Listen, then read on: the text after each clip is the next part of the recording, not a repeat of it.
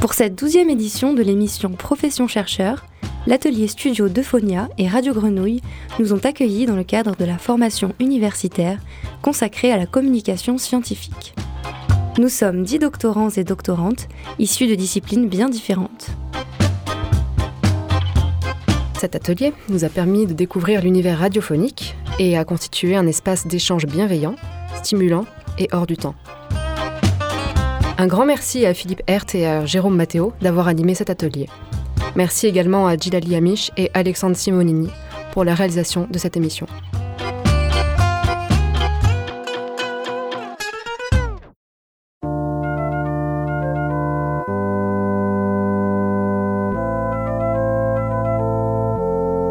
Pour une grande majorité d'entre nous, le chercheur est associé au savant fou, à l'érudit stoïque, méthodique et impénétrable.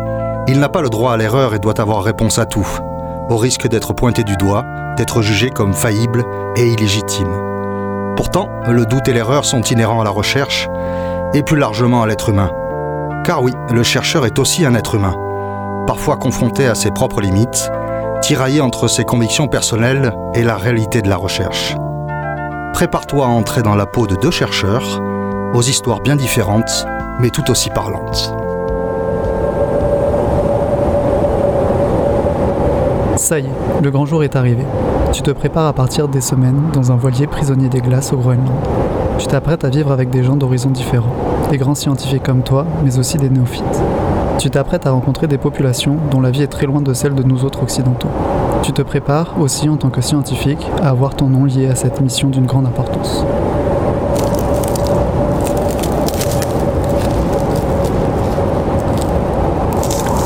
On est le 5 janvier, il est 10h. J'ai assez mal dormi cette nuit, il fait froid même dans le bateau, il y a de la glace qui bouge, ça craque beaucoup sur la coque et ça résonne dans nos chambres.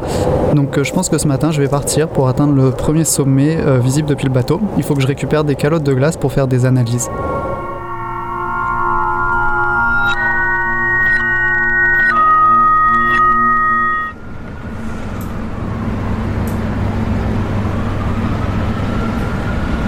Ça fait déjà 5 mois. 5 mois que tu as commencé ta thèse dans ce grand laboratoire de renommée internationale. L'informatique et les analyses de données, c'est ta spécialité. Devant ton ordinateur, tu regardes l'heure. Ça va, il reste deux heures avant la réunion d'équipe. Tes résultats seront prêts d'ici là. Marc va sûrement te pourrir devant tout le monde, comme souvent, mais tu as l'habitude. Tu sais aussi qu'il va te rajouter du boulot pour demain et que tu n'es pas prêt de rentrer chez toi.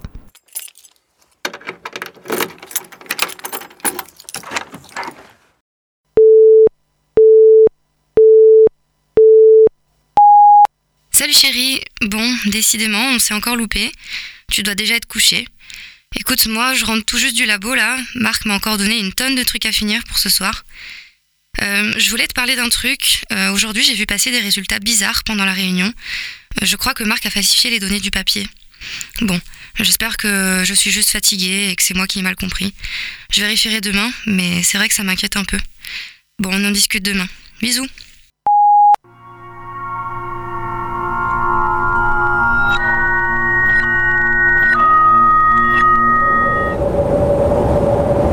On est dimanche 10 janvier, on va partir avec Paul là faire une petite marche de quelques heures sur la banquise. C'est un petit peu notre récompense du boulot de la semaine.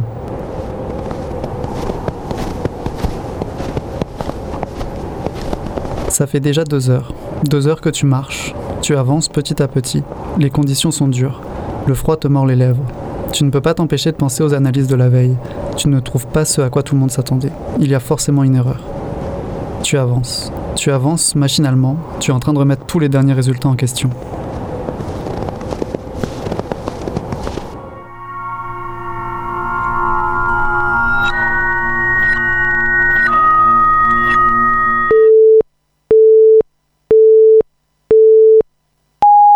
Salut Léa, je suis vraiment désolée pour ce soir, j'ai encore été retenue en réunion avec Marc. Euh, je sais que j'ai vraiment plus beaucoup de temps pour moi en ce moment, mais il reste que deux semaines avant la soumission du papier, donc euh, c'est vrai que c'est un peu le rush. Et puis c'est mon tout premier papier et dans une grande revue, donc j'ai vraiment envie qu'il soit au top. Bon, en tout cas, la semaine prochaine, j'essaierai de venir et puis on pourra aller courir sur la plage si tu veux, ça changera. Allez, ciao, à demain. Ça fait maintenant deux jours que tu as des doutes sur ces données. Tu passes tes journées à recalculer, mais tu tombes toujours sur les mêmes résultats. Tu ne sais pas où tu as pu faire une erreur. Peut-être que tu es juste trop fatigué et que tu n'as pas les idées claires. Marc est un grand chercheur après tout. Il n'aurait pas pu faire ça. C'est forcément toi qui te trompes quelque part. Pourtant, tu ne peux pas t'enlever cette idée de la tête.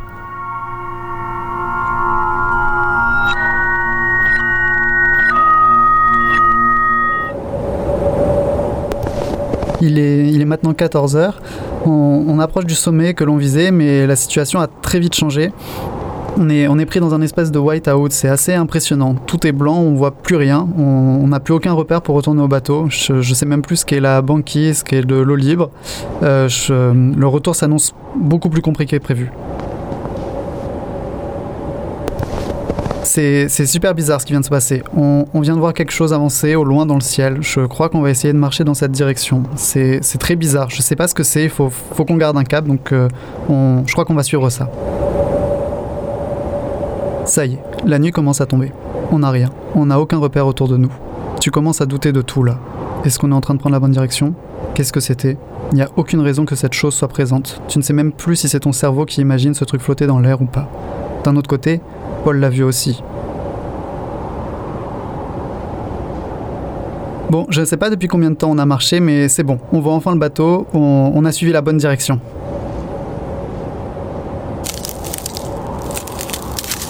Tu ne sais pas vraiment quoi penser. Paul fait que de te demander si tu as bien vu comme lui. Tu ne fais qu'éluder la question. Tu ne peux pas, en tant que scientifique, accepter ce qui vient de se passer dans ton esprit.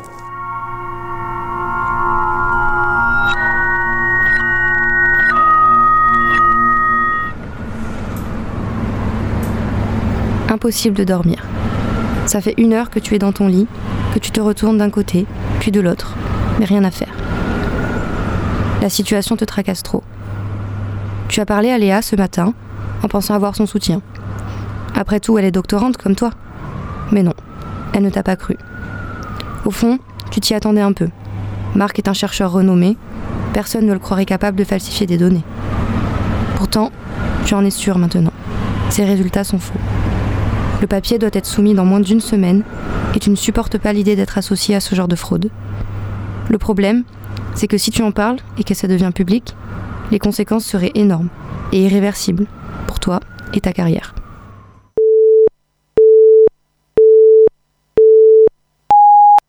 Salut Léa, je sais que c'est un peu tendu entre nous en ce moment, mais j'ai vraiment besoin de parler là. Euh, j'ai rendez-vous avec le directeur demain, tu sais, pour euh, cette histoire de bourse, et je me dis que ce serait l'occasion parfaite pour lui parler des données. Je suis un peu perdue là. D'un côté, je suis sûre de moi, mais de l'autre, j'ai vraiment peur qu'il me prenne pour une folle et qu'il fasse remonter ça à Marc. Je te demande pas de me croire, mais au moins de m'aider à prendre une décision. Franchement, je pense qu'à ça en ce moment, je dors mal, j'ai plus d'appétit, c'est vraiment pas facile comme situation. Je commence même à me dire que je vais laisser tomber et laisser les résultats comme ça. Mais si je fais ça, je sais que j'aurai pas la conscience tranquille. Et puis j'ai peur que ça nuise à ma réputation, t'imagines? T'imagines si on sait ça plus tard? Bon allez, je te laisse, on se voit demain de toute façon. Ciao.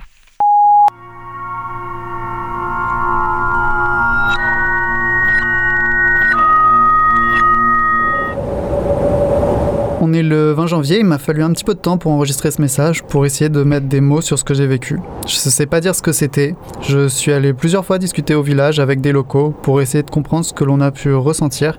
Je me suis rendu compte au fil des discussions que pour eux c'est acquis tout ça, mais il existe des forces liées à la nature. Certains parlent d'esprit, du fait qu'il y en ait des bons, des mauvais.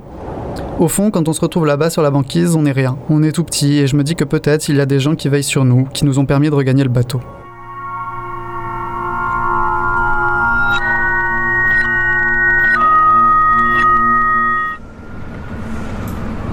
Il reste deux jours avant d'envoyer l'article. Tu n'as toujours pas réussi à en parler, mais tu te dis que deux jours peuvent tout changer. Tu trouveras peut-être le courage d'en parler à quelqu'un d'ici là. Tu as pensé à toutes les possibilités. En parler à Léa, déjà fait, mais elle ne t'a pas cru. En parler à un autre chercheur ou au directeur, c'est encore possible, mais tu as peur des conséquences. S'ils ne te croient pas, eux non plus, la situation se retournerait contre toi. Mais ne pas en parler, c'est peut-être pire finalement. Ton nom sera associé à des données frauduleuses pour le restant de ta carrière de chercheur, alors qu'elle n'a même pas réellement commencé.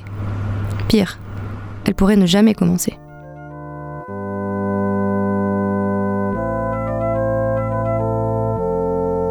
Et toi, qu'aurais-tu fait à leur place?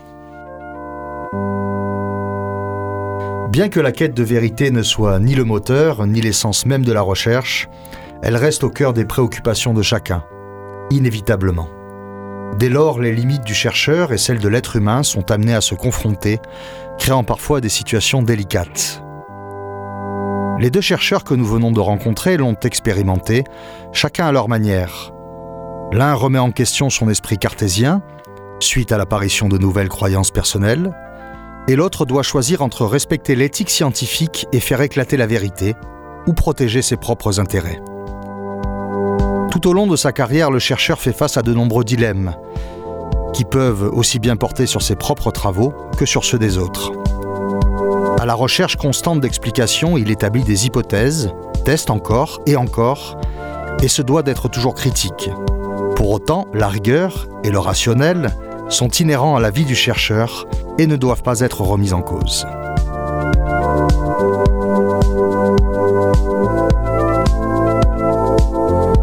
Cette création sonore a été réalisée par Estelle Hervé et Mathis Nozé. Vous avez également entendu Jérôme Matteo. Merci à lui de nous avoir prêté sa voix. Cette fiction est en partie librement inspirée d'une expédition d'Anne-Claire Bian-Poudek et a été nourrie de toutes les discussions et échanges qui ont eu lieu avec les autres doctorants et doctorantes de cette formation.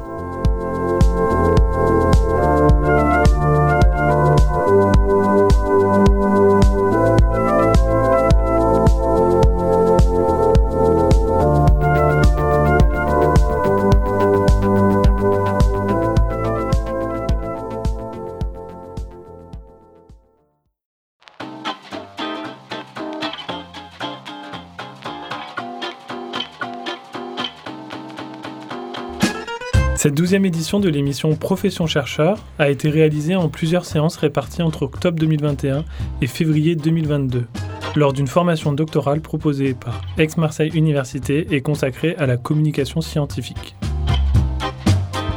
Pour écouter ou réécouter ces moments radiophoniques, rendez-vous sur Internet et sur le site de Radio Grenouille.